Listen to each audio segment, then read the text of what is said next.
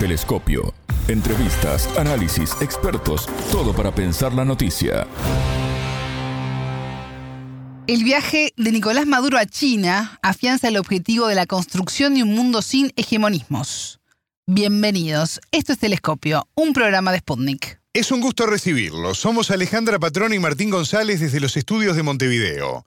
Y junto al investigador y analista político venezolano Franco Bielma, de Misión Verdad, del Grupo de Investigación y Análisis, profundizaremos en este tema. En Telescopio te acercamos a los hechos más allá de las noticias. Llegando a China, en medio de un diluvio, lluvia bendita, agua bendita, llegando a la ciudad de Chen a una visita histórica a nombre de todos los venezolanos y las venezolanas. Paso a paso, construyendo la nueva geopolítica mundial, construyendo lazos de cooperación entrañables, profundos con la República Popular China. Aquí estamos en China otra vez. Mis saludos a todos y todas. Llueve, llueve, llueve. Lloverán buenas noticias. Saludos a todos. Pendiente pues.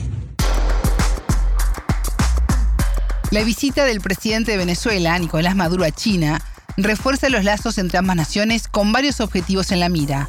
La ampliación de negocios, cooperación, inversiones y el apoyo del gigante asiático al ingreso del país caribeño a los BRICS son algunos de ellos. Caracas y Pekín firmaron un memorándum de entendimiento para el desarrollo y modernización de las zonas económicas especiales y conversan, hasta el jueves 14, de varios temas en agenda centrados en la contribución y el desempeño.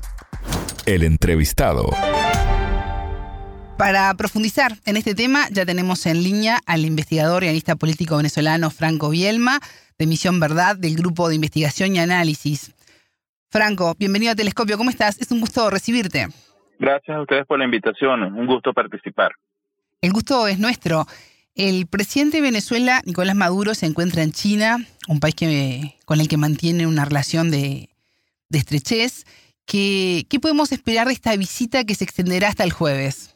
Bueno, el presidente Maduro lo ha aludido, ha dicho que lloverían buenas noticias, lo que quiere decir que se espera pues la firma de algunos acuerdos eh, importantes, ¿no? Con el gobierno de Xi Jinping. Lo importante sobre esta visita es que es el contexto en realidad.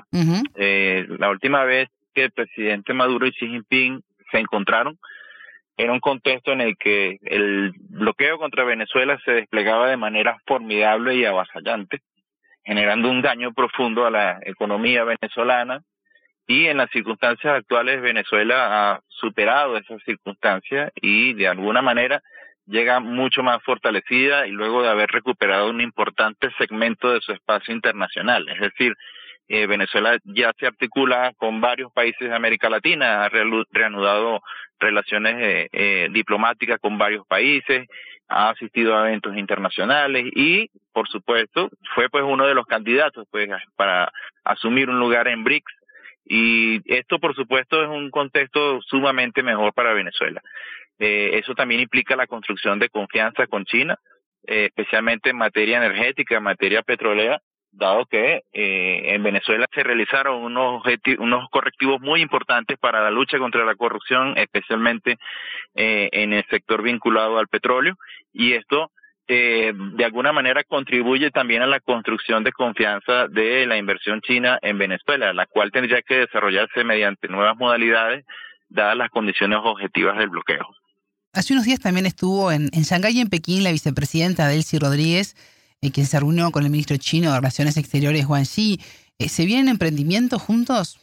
Sí, en efecto, la comisión, la, la comisión mixta Venezuela-China no ha cesado en sus funciones a pesar de del bloqueo. Uh -huh. eh, a pesar de esas circunstancias, esa comisión se ha mantenido. Eh, la vicepresidenta pues tiene un rol sumamente activo pues dentro de esa comisión, es una de las principales coordinadoras y en efecto eh, las relaciones pues que se puedan viabilizar en gran medida entre los dos países tienen mucho que ver con las gestiones de la vicepresidencia dado que también eh, coordina pues la cartera económica nacional. Entonces eh, hay un nivel de congruencia pues en el tipo de relación que ha existido entre Venezuela y China la cual también ha sido bastante pragmática y bastante congruente con los intereses de ambos países y esto pues eh, forma parte pues de esa hoja de ruta, ¿no? Eh, la vicepresidenta Delcy Rodríguez pues ha sido eh, muy reconocida internacionalmente por su capacidad para poder interactuar y para poder generar acuerdos y para poder acompañar esos acuerdos en su desarrollo. Eh, de ahí que pues, es un factor también de confianza para las relaciones internacionales de Venezuela. Franco Maduro dijo que Venezuela y China son países comprometidos con la paz, el desarrollo y la cooperación. Y en ese sentido hizo referencia a un modelo de relación que va a contribuir a la construcción de un mundo sin hegemonismos. Tú mencionabas el bloqueo. ¿Cómo queda en todo esto Estados Unidos? Bueno, lo importante es el tipo de política exterior que China ha logrado eh, realizar, ¿no? Es decir, China alcanza el por ahora segundo lugar en el liderazgo económico mundial y ellos lo han hecho sin lanzar un solo disparo, sin invadir a un solo país, sin saquear algún país de sus recursos por la vía de la fuerza. Y esas son condiciones objetivas de la política exterior y del mundo en que vivimos actualmente. Hay verdaderamente muy pocos referentes sobre una superpotencia con esas características pacíficas, ¿no? El eh, presidente Maduro ha valorado ese punto porque en varias ocasiones también ha referido pues la, la propuesta de destino compartido que ha hecho el presidente Xi Jinping eh, desde el año 2010 para eh, vamos a decirlo, construir un modelo de política exterior, un modelo de relacionamiento internacional basado pues, en la congruencia de intereses, en la congruencia de aspiraciones y obviamente en el reconocimiento de las asimetrías, lo cual es muy importante.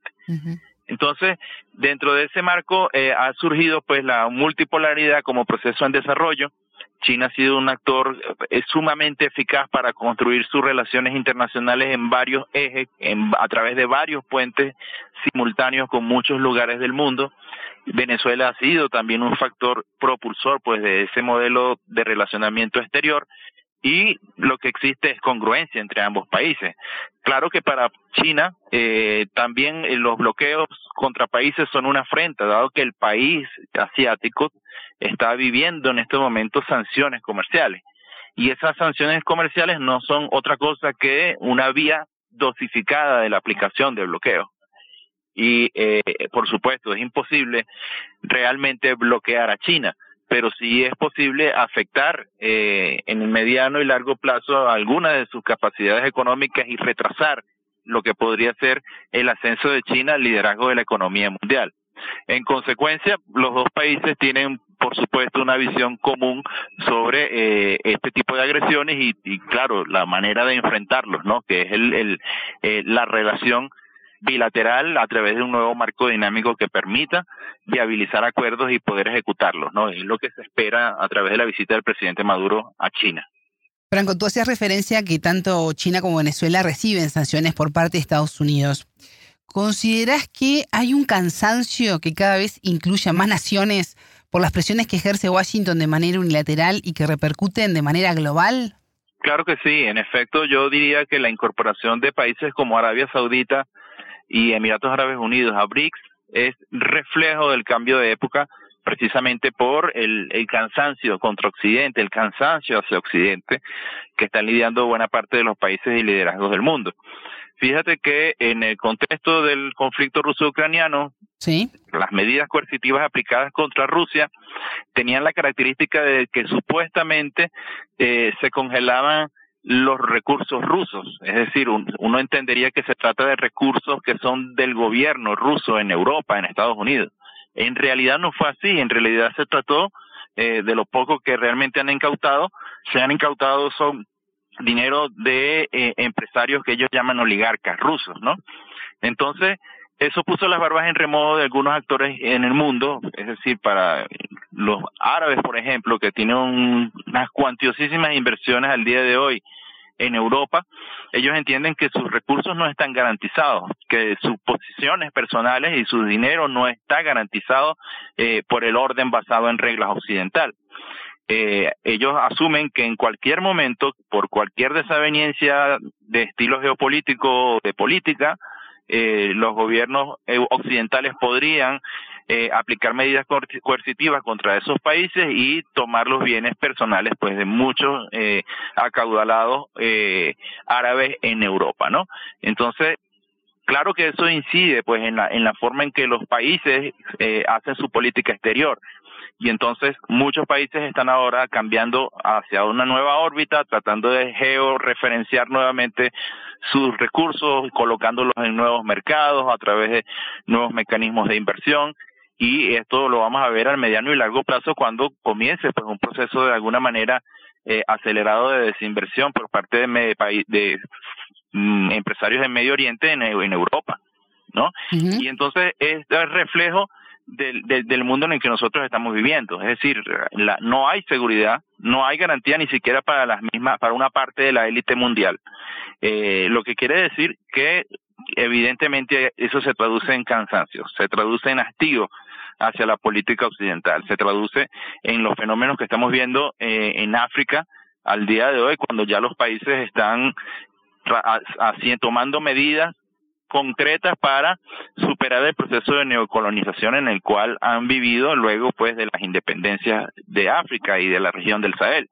Entonces, claro que hay cansancio, claro que hay hastío, hay una pérdida de credibilidad por parte de Occidente, hay una pérdida de credibilidad en Occidente y esto se traduce pues en que los países puedan construir relaciones de nuevo tipo que sean mucho más sólidas, dado que son circunstancias también de refugio para poder construir un relacionamiento internacional frente a la persecución.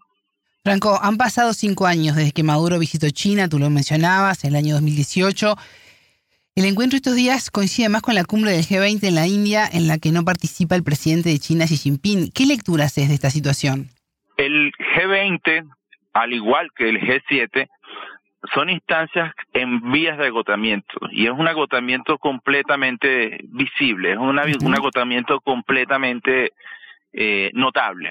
Las ausencias de Xi Jinping, las ausencias concretas del presidente Vladimir Putin, aunque allí estuvo el canciller Sergei Lavrov, son rasgos de, de que no existe una cohesión internacional. El G20 quedó prácticamente inhabilitado a partir de la pandemia cuando se determinó que no podía ser una instancia que pudo presentar respuestas creíbles al mundo para poder luchar con la, contra la pandemia. El G20 es una instancia que en teoría se creó para tener amplitud y reconocer dentro de un mismo bloque, dentro de un mismo ordenamiento, las economías avanzadas y las economías emergentes. Lo cierto es que parte de las economías emergentes que forman parte del G20 son economías bajo sanciones por parte de los países que forman parte de las economías avanzadas. Y me refiero concretamente a Rusia, me refiero concretamente a China, que tiene sanciones comerciales, por así decirlo. Entonces, claro que el G20 es disfuncional, no tiene viabilidad como instancia eh, de ordenamiento de política porque sus propios actores no pueden generar acuerdos sostenibles, viables y creíbles. Eh, más bien han propuesto, pues, dentro del marco del G20, algo que ha sido ah, estratégicamente aprovechado por India, eh, la posibilidad de crear un corredor comercial que va a involucrar a India, a Emiratos Árabes Unidos, Arabia Saudita, para sacar productos hacia el Mediterráneo, hacia vía Israel, y entonces lo que uno entendería es que se trata de un proyecto que es para contrarrestar la franja y la ruta de China. Lo cierto es que las facultades comerciales de China son tan profundas y tan intrincadas dentro de estos países que eh, China también podría aprovechar esta arquitectura y este corredor para poder incluso eh, incorporarlo de facto pues a la, a la franja y la ruta, porque lo que no se puede vetar es el desarrollo del comercio. Entonces, estas contradicciones que vemos dentro de los países del G20 hace de manera eh, evidente eh, que ese bloque sea inviable, que ese bloque sea insostenible, que ese bloque, bloque en realidad funcione como una instancia de relaciones públicas sin ningún tipo de incidencia profunda en los procesos geopolíticos y geoeconómicos reales que son los que están moldeando el mundo.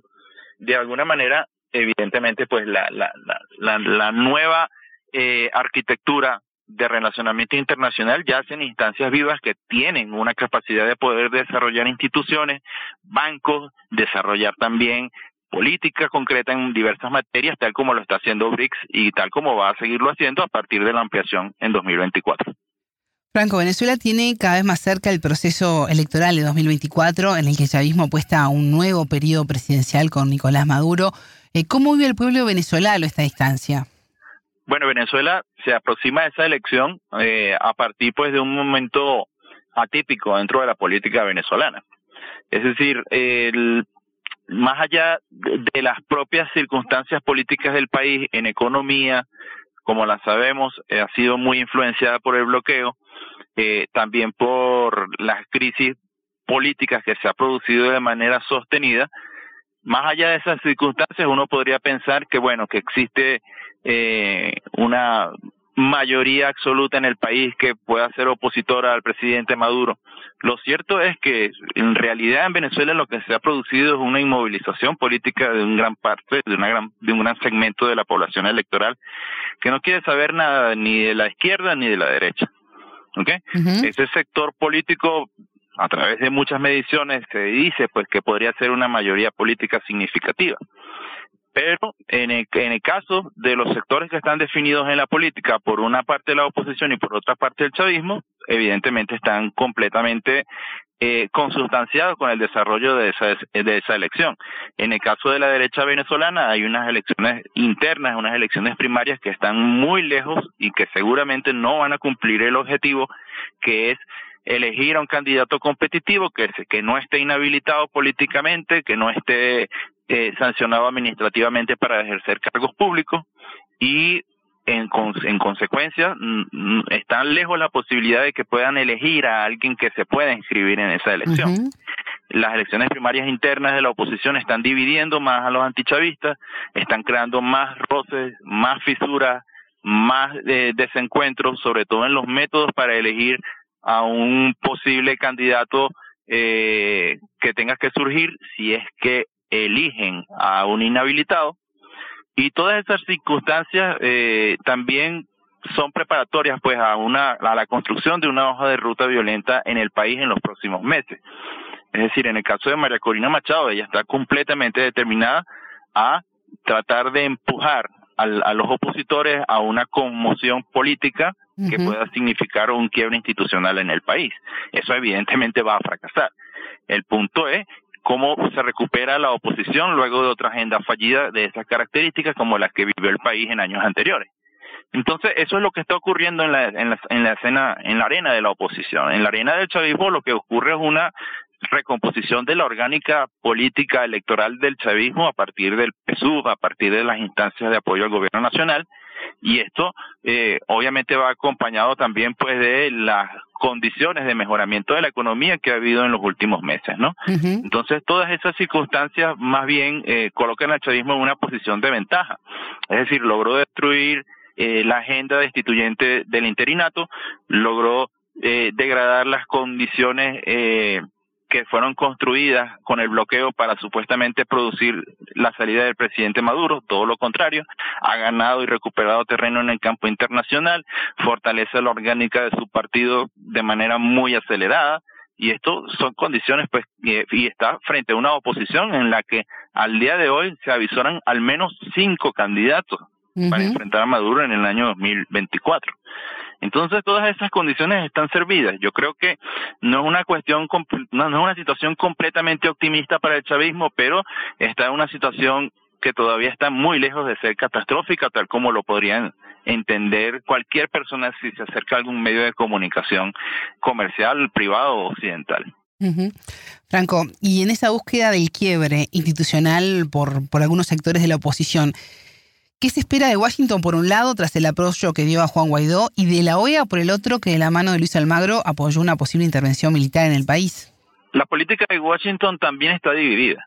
De hecho, María Corina Machado ha tratado de construir vínculos justamente con eh, factores del Partido Republicano en Estados Unidos, los cuales tienen una posición, oposición frontal, frontalísima contra Biden por diversos temas intestinos de la política estadounidense. Entonces, más bien, María Corina Machado, quien está tratando de hacerse con el liderazgo de la oposición en su conjunto, a pesar del desprecio mutuo de ella y de otros dirigentes de la oposición, ella lo que quiere es capitalizar la relación con Estados Unidos, tener ella concentrado el vínculo con Estados Unidos, pero está buscándolo a través de la vía de los republicanos. Obviamente ella está contando con la posibilidad de que en 2024 sea un presidente republicano quien asuma eh, la oficina oval. En estas circunstancias, eh, Washington también está dividido, porque en su política los demócratas tienen una acción ligeramente más blanda que la de los republicanos para el tratamiento de Venezuela y ellos de alguna manera están tratando de superar todavía los resquicios, los platos rotos que dejó la administración Trump con su tratamiento de Venezuela, porque terminó siendo una agenda fallida, una agenda fallida que terminó eh, generando un acumulado adverso de un Maduro fuerte para eh, la administración Biden, ¿no? Entonces, en las circunstancias actuales, los estadounidenses también están atrapados por las propias condiciones objetivas del mercado internacional energético, del mercado internacional de crudo, a partir de la crisis que ellos generaron por sancionar a Rusia. Es decir, ellos disminuyeron el inventario de reservas estratégicas en más de 300 millones de barriles. Estas reservas están por niveles de 1984.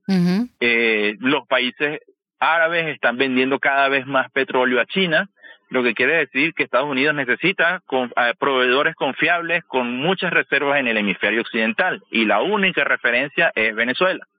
Entonces, claro que los estadounidenses también quieren incorporarse a lo que quieren, están realizando ya los europeos, que es encontrar ventajas en el mercado energético de Venezuela a pesar del bloqueo. Es decir, eh, las empresas Eni y Repsol eh, están eh, intentando pues crear licencias a, a, favor de Venezuela para poder comercializar el gas venezolano. Entonces esas circunstancias atrapan a, a, la política de Washington. Washington es víctima de su propia política, está dentro de su propio callejón sin salida y entonces eh, lo que plantea la administración Biden es generar unas flexibilizaciones hacia Venezuela a cambio de lo que ellos llaman la realización de unas elecciones libres en Venezuela. En Venezuela hay siempre elecciones libres, lo que quiere decir que Venezuela tendría que negociar con Estados Unidos sobre la condición de no entregar nada real. Es decir, elecciones libres siempre hay en Venezuela. El detalle es, está sobre la personificación de lo que sería un proceso de elecciones libres en Venezuela. Para algunos actores, este proceso de elecciones libres implica habilitar candidatos que han cometido crímenes contra el país, que están inhabilitados política, moralmente, para poder elegir, un, para poder eh, tener un cargo público. Y ese es el meollo también de esa discusión. Eh, hay diversos medios que han planteado la posibilidad de que pueda haber humo blanco, de que puedan haberse unos acuerdos, de que Washington cumpla el acuerdo social que Venezuela y el chavismo y la oposición firmaron en México el año pasado y que se traduce en destrabar 3 mil millones de dólares que serían usados para hospitales y escuelas en Venezuela, y esto no ha sido posible. Entonces, Washington está inmerso en una negociación o en una discusión con Venezuela muy tras bastidores, eh, en, en, la que prácticamente no cumplen la, los, los acuerdos, no hacen cumplir los acuerdos que se firman. No es creíble, más bien Washington deja, trata de ganar tiempo para mantener a Venezuela todo el tiempo bloqueada, lo más bloqueada posible hasta la cercanía de las elecciones, para que eso destruya el piso político del chavismo, y entonces el chavismo no encuentra en Washington una figura creíble con quien eh, concertar. Entonces eso eh, desestimula a Venezuela, ¿no? La empresa Citgo, que es propiedad de Venezuela, que es propiedad de PDVSA, está en las puertas de una subasta en Estados Unidos eh, se va a desmembrar, es una empresa con tres refinerías, con plantas de distribución de combustible, estaciones de servicio, y esta gran empresa, que es la más grande de Venezuela en el extranjero, va a ser picada por partes. Entonces, ¿qué condiciones ofrece Washington realmente para que Venezuela pueda dialogar y pueda generar un acuerdo? Prácticamente son nulas. Prácticamente son nulas, lo que quiere decir que Venezuela tal vez ya no esté necesitando tanto eh, liberarse pues de, de, negociar con Washington para liberarse del bloqueo. Ya Venezuela lo está haciendo prácticamente de facto, más cuando todavía está consiguiendo mejores alianzas con China. Franco Bielma, investigador y analista político venezolano, integrante de Misión Verdad del Grupo de Investigación y Análisis. Muchas gracias por estos minutos con Telescopio. A ustedes muchas gracias por la invitación. Telescopio. Ponemos en contexto la información. Hasta aquí, Telescopio. Pueden escucharnos por sputniknews.lat. Ya lo saben, la frase del día la escucharon en Telescopio. Todas las caras de la noticia en Telescopio. No hay seguridad, no hay garantía ni siquiera para una parte de la élite mundial. Lo que quiere decir que evidentemente eso se traduce en cansancio, se traduce en hastío hacia la política occidental. Telescopio un espacio para entender lo que sucede en el mundo.